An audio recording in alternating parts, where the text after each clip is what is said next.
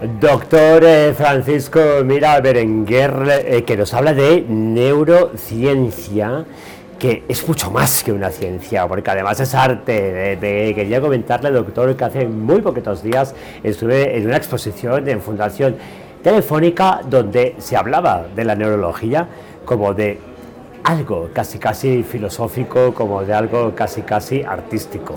¿Cuál es su posición frente a la neurología? ¿Por qué decidió ser neurólogo? Bueno, la pregunta es, es difícil. Decidí ser neurólogo porque es una de las especialidades más difíciles dentro de la medicina por la complejidad del órgano que trata, que es el cerebro. El cerebro es vida, el cerebro es alegría, es dolor, es filosofía, es conceptos, es enfermedad, es salud, todo es cerebro al fin y al cabo.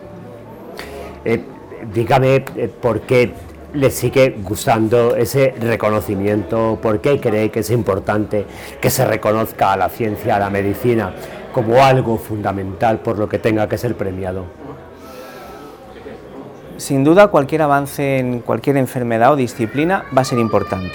las enfermedades neurológicas representan ya una parte importante de las condiciones o situaciones que acompañarán al envejecimiento de la población trabajar en este campo, apoyar en este campo y tratar de influir positivamente en los pacientes consideramos que es algo único y que nos dota de una posibilidad muy especial en el momento actual. Me gustaría que me dijera un solo motivo, uno, uno. Eh, por el que repetiría o por el, por el que volvería a dedicarse a esto de la ciencia y de la medicina y de aportar soluciones a la sociedad, al espacio colectivo.